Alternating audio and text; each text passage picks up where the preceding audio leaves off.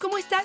Bien, Fortuna, pero a veces la gente me desespera, fíjate. Me llegó a consulta alguien que decía, ay, es que quiero que funcione bien el, el soldado.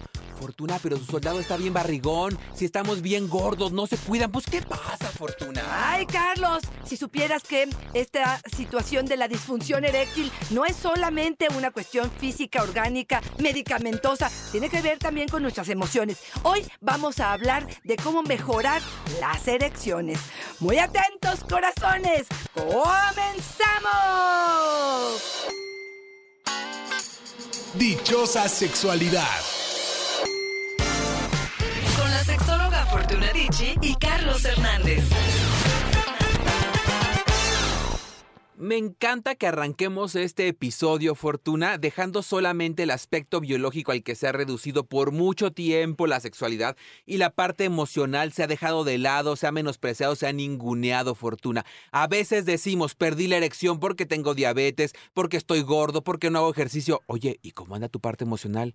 ¿Y cómo anda el vínculo de pareja? ¿Cómo están en casa? Importante también revisarlo, Fortuna. Por eso hoy hablamos de trucos para mejorar las erecciones. Fíjate, Carlos, qué bueno que lo mencionas, porque yo lo que he visto en consulta es una combinación de elementos. Mira, probablemente si tengo diabetes, hipertensión, eso afecta mi erección y eso afecta mi relación de pareja, porque me voy distanciando, porque voy negándome a estar con mi pareja, porque me voy acostando a destiempo. Si normalmente me acuesto a las 11 de la noche, ahora resulta que a las 8 de la noche ya estoy metido en la cama y estoy muy cansado. Me voy alejando de la posibilidad de la intimidad por este temor al fracaso o a no enfrentarme a esta situación de que mi pareja esté ofendida o lastimada porque no hay intimidad. Entonces, sí creo que es importante mencionar que las emociones el estrés, la ansiedad, que hoy en día es una de las situaciones emocionales más importantes, está impactando muchísimo en el nivel y la calidad de la erección. Y fíjate, me quedo pensando en esto que nos decía Gloss, que es con la participación con la que iniciamos hoy, que nos dice, para evitar que se les desmaye el soldado, cuiden su salud. Quieren erecciones, pero están bien panzones. Fíjate, pienso dos cosas en su, en su intervención, Fortuna. Una, sí, efectivamente, la parte de la salud que tiene que ver pues con no tener sobrepeso, la grasa acumulada en el abdomen y todo esto. Pero imagínate que Gloss va y se lo comparte Claro. con esas palabras a su pareja. Claro. Y te dice, estás bien panzón, estás horrible, no sé más. ¿Qué pene va a reaccionar y qué deseo va a reaccionar cuando tenemos una violencia de ese tipo también, no? Fíjate, me gustaría empezar con esto que estás diciendo. Sí es cierto que necesitamos una buena circulación. Sí necesitamos, si es que abordamos la diabetes, la hipertensión, si es una falta de, de circulación, si fumamos, si nos alcoholizamos constantemente, si estamos en drogas, si tomamos algunos medicamentos, si tenemos depresión y estamos tomando medicamentos para ello. Todo esto sí impacta. Pero me gustaría que entendieran que el proceso de erección también tiene que ver con las emociones, tiene que ver con qué tan excitado me siento, qué tan aceptado me siento, qué tan bien me siento con la pareja, qué tanto siento que estoy dando el ancho. Porque uno de los problemas más importantes es este rol del espectador. Esta situación donde el hombre pareciera que se sale de sí mismo y observa la relación sexual, pero como si fuera un tercero. Está distraído, no está concentrado, no está en el aquí, en el ahora, no está sintiendo, solo está procesando las ideas de voy a poder, no voy a poder, estoy siendo suficiente o no, la pareja va a disfrutar o no, me va a alcanzar la erección o la eyaculación para que ella alcance su orgasmo o no, cuánto va a durar, cómo se va a enojar después de este acto sexual. Entonces, entendamos algo, la buena comunicación, la tirada de buena onda, el hecho de poder entender que el sexo no es tu erección, no es la penetración, no es el tiempo que dures dentro de mí, no se califica esto para poder decir si la relación sexual es satisfactoria o no, Carlos. Esto es lo primero. Cuando viene una pareja con una disfunción eréctil, generalmente les pregunto, primero, primero, primero, ¿y tú para qué tienes sexo? ¿Qué es lo que disfrutas del encuentro sexual y a qué le estás tirando? ¿Por qué? Porque si a lo que le tiras es a tener un súper erección y hacer que ella tenga un orgasmo con penetración, desde ahí ya la estamos regando, Carlos. Y fíjate, una comprobación de lo que hablábamos sobre la parte emocional que tiene esto, nos la deja saber Jenny con su participación, nos decía a través de redes sociales, si a los hombres no se les para es porque ya andan con otra o no se les moja con su mujer. Fíjate, Fortuna, ahí yo distingo por un lado esta parte, ¿no? Emocional de, pues claro, me siento desplazado, siento que está con alguien más y entonces ya no tengo el mismo deseo que tenía antes. Y la segunda es el sentido de suficiencia que siempre estamos poniendo en entredicho, ¿no? No soy suficiente para que la otra persona sienta deseo o placer. Y fíjate que yo pienso mucho en cómo hemos sido criadas estas mujeres, donde creemos que todo es nuestra culpa. Si él no tiene una erección, es mi culpa. Si él tiene eyaculación precoz, es que lo excito demasiado. Si él está viendo pornografía, es que no doy el ancho. Y resulta que somos culpígenas a morir y desde ahí empieza esta parte de la inseguridad. Pero también creo que los hombres se han comprado la idea de que vamos a recargarnos en el otro para poder creer que mi erección depende de tu cuerpo, mi erección depende de tu participación en el acto sexual o de la calificación que nos hemos puesto como amantes. Y yo digo aquí, aguas. Creo que tendríamos que entender primero que si en la erección o en la disfunción eréctil It.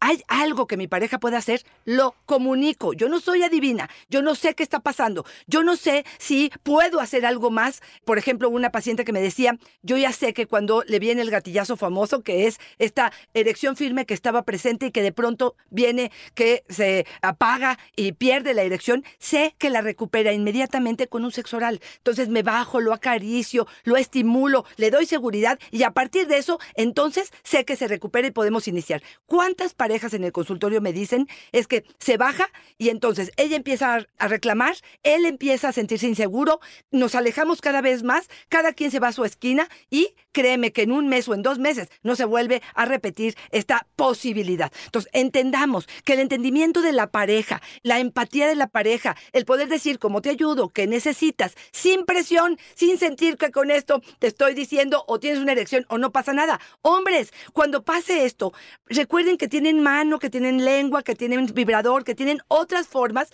de darle placer a su mujer. A veces, Carlos, en este proceso de tratar de que él se recupere con su erección y de que le esté él dando placer a ella, él recupera la erección. Oye, y fíjate, ahora que estamos hablando justamente de la pérdida de erección, me gustaría que nos dijeras, si tener una enfermedad, tal vez como la diabetes, es una sentencia de pérdida de deseo, si va a suceder sí o sí, porque también parece que cuando tenemos algún padecimiento ya se nos murió, antes de que se nos muera ya lo matamos. Juan Manuel, tengo diabetes y tengo mucho miedo de cómo esto afecte mis erecciones y mi vida sexual. ¿Qué debo hacer? Hoy disfruto mucho. Qué bueno que lo dices, Carlos. Me parece que es fundamental lo que acabas de decir. Sabemos que con la diabetes puede afectar, digamos, la parte de la erección y también la del deseo, pero aquí muy importante, acérquense con su médico y si su médico no da buenas respuestas, váyase con el urólogo. Hoy existen desde medicamentos, pomadas, inyecciones directo en la zona, anillos, existen prótesis, existen miles de alternativas que pueden hacer que ese pene vuelva a tener una erección. Pero ojo, necesitamos un equipo de trabajo. Está la pareja, estoy yo con mis emociones y mis pensamientos y mis creencias, está el médico que me va a ayudar, eh, digamos, con los químicos que se puedan eh, tener y está la flexibilidad de entender que probablemente no de la forma en la que yo siempre tenía mi relación sexual va a seguir estando presente. Pueden haber una diversidad enorme y para eso estamos, por supuesto tú y yo, donde de pronto vienen estas parejas y nos dicen está dificultándose esta erección. ¿Qué hacemos? Híjole, les damos todas las ideas que se puedan imaginar de cómo poder seguir disfrutando, seguir teniendo un encuentro satisfactorio, seguir teniendo esta parte de la intimidad sin que se opaque o se apague a partir de la diabetes. Yo te quiero decir algo que me es importante. Muchos hombres me dicen que tienen disfunción eréctil y cuando empezamos a indagar, resulta que o los corrieron del trabajo, o la mamá se enfermó, o ya no tienen el dinero que tenían antes y no han podido hablar con la pareja porque esta parte de proveedores les es muy importante. A veces nos llevamos esos problemas, o más bien siempre nos llevamos estos problemas a la cama, a la intimidad. Y esto sí impacta. Entonces, no tengo buena comunicación con mi pareja porque no me atrevo a decirle, no sé, que a lo mejor estamos con un problema económico importante. Me lo llevo a la cama, me siento que no estoy dando el ancho y voy generando ideas de bloqueo y de insatisfacción y de no soy suficiente y lo que va a provocar es una disfunción eréctil. Entonces, sí, los problemas de pareja, los problemas de trabajo, los problemas de salud, los problemas familiares, los problemas con los hijos van a impactar en la erección. Y fíjate, justo en lo que estás comentando, Fernanda nos dice, mi esposo empezó a hacer yoga. Descubrimos que el estrés del trabajo le estaba afectando la erección. La verdad sí tiene más control y nos va mucho mejor. Pensaba muchas cosas cuando leí esta participación Fortuna porque por un lado a los hombres que fuimos creciendo en entornos muy patriarcales, muy machistas, pensar en hacer yoga nos parece algo muy femenino. O sea, tal vez yo, Carlos, hubiera sido de las últimas cosas que hubiera pensado porque la yoga no es algo que me llama la atención. Pero lo que me parece importante es que están buscando alternativas de solución, ¿no? Hoy que estamos hablando de trucos para mejorar la erección, qué importante es decir, yo, a mí, qué me funcionaría, qué alternativa pondría, de qué manera detecto cuál es el problema y establezco acciones para que suceda, ¿no? Mira, aquí dices dos cosas importantes. Una es, antes de que termine, por supuesto, el podcast del día de hoy, yo les diría, inmediatamente si están sintiendo que hay una disfunción eréctil, atiéndanse. Sabemos que uno de cada diez hombres van a tener un periodo o una eh, situación de disfunción eréctil y solo el 30% de ellos se atienden. Yo creo que es lamentable que el 70% de los hombres se queden con una mala relación sexual y relación con su vida sexual porque es algo muy triste. Entonces yo sí te diría, Carlos, atiéndanse, urólogo o sexólogo. A veces el sexólogo lo que hacemos es guiar. Yo siempre he dicho que cuando hay un factor orgánico, hay un factor emocional también. Entonces podemos guiarlos y saber cómo llegar a la mejor solución. Pero la otra importante es entender que nuestra salud física es básica y aquí empezamos con los trucos para poder tener Venga. una mejor erección. Definitivamente, cualquier tipo de ejercicio, no me importa si es box, no me importa si es yoga, no me importa si es correr, si es salirte a brincar la, la reata, lo que tú quieras, pero sí sabemos que mejora de forma muy importante el ejercicio. Dos, los ejercicios de Kegel.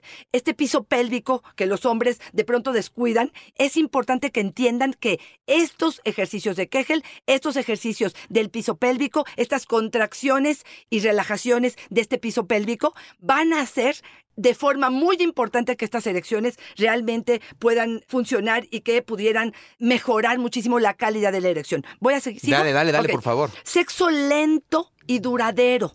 En lugar de estar acelerándome porque me da miedo de que esto se vaya a bajar, váyanse despacio. Recuerden, por favor, que el pene no tiene que mantenerse erecto la hora completa. Es un estímulo que sube y baja y no se asusten cuando baja. Es normal y vuelven a estimular para que vuelva a subir. Detecten cuáles son estos estímulos, como lo que decíamos anteriormente. Si es el sexo oral, si es la imagen, si yo cierro los ojos de la imagen o de mi ex o de la fantasía o de la pareja con la que estoy, pero que vivimos en algún otro momento. Que podamos realmente conectarnos con este juego, estas caricias. Que nos dediquemos no solamente al placer personal, sino que se dediquen a tocar y a experimentar con el placer del otro. Mindfulness, aquí y ahora. No tengo que estar pensando en el trabajo y en todos los problemas que tengo, ni siquiera voy a pensar en lo que viene en tres minutos. Voy a pensar en este instante que estoy sintiendo el pezón de mi pareja, la nalga de mi pareja, la vulva o el ano que estoy tocando, que pueda yo sentir en ese momento y conectar con las vibras que hay ahí, Carlos. Wow, cuántas ideas, ¿no, Fortuna? Y sí tenemos que decir que en este podcast algo que promovemos mucho como ejercicio es todo aquello que tenga que ver con la reata, ¿no?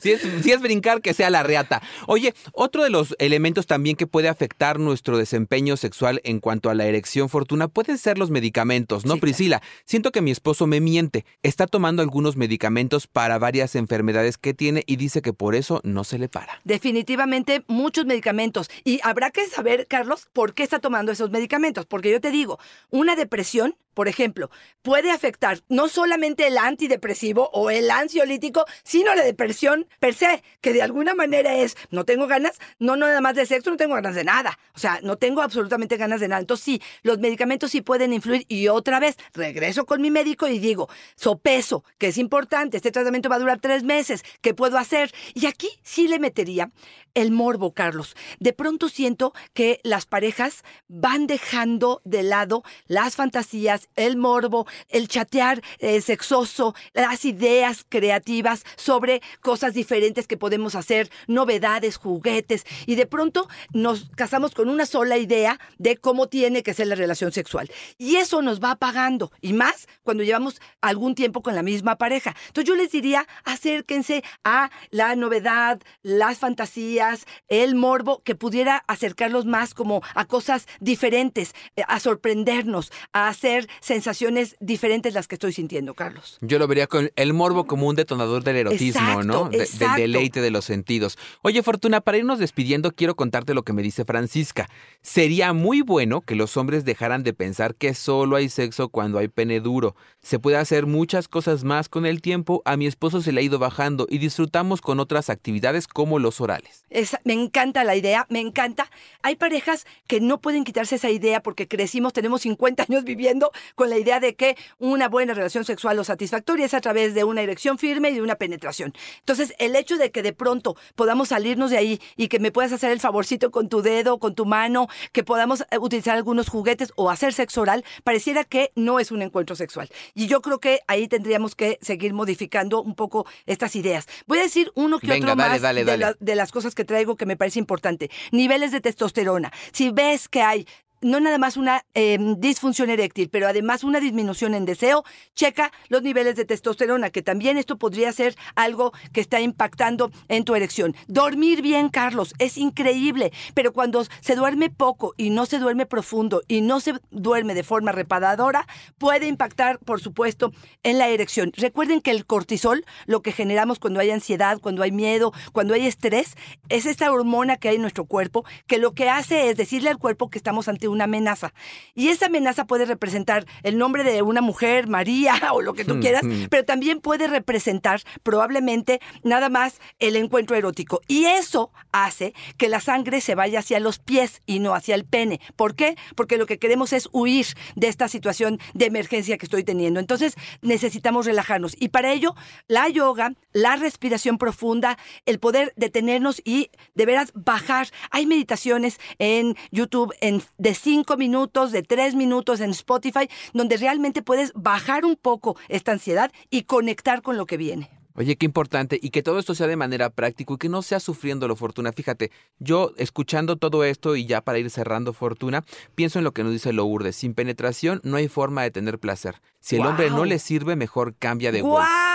¡Guau! ¡Qué Fíjate, error! Me quedo pensando en esto como el resumen de muchos de los elementos que hemos mencionado en el episodio de hoy, Fortuna. La empatía por un lado y sobre todo, Fortuna, el acompañamiento. El acompañamiento de muchas áreas del conocimiento, pero también de muchas áreas de vinculación.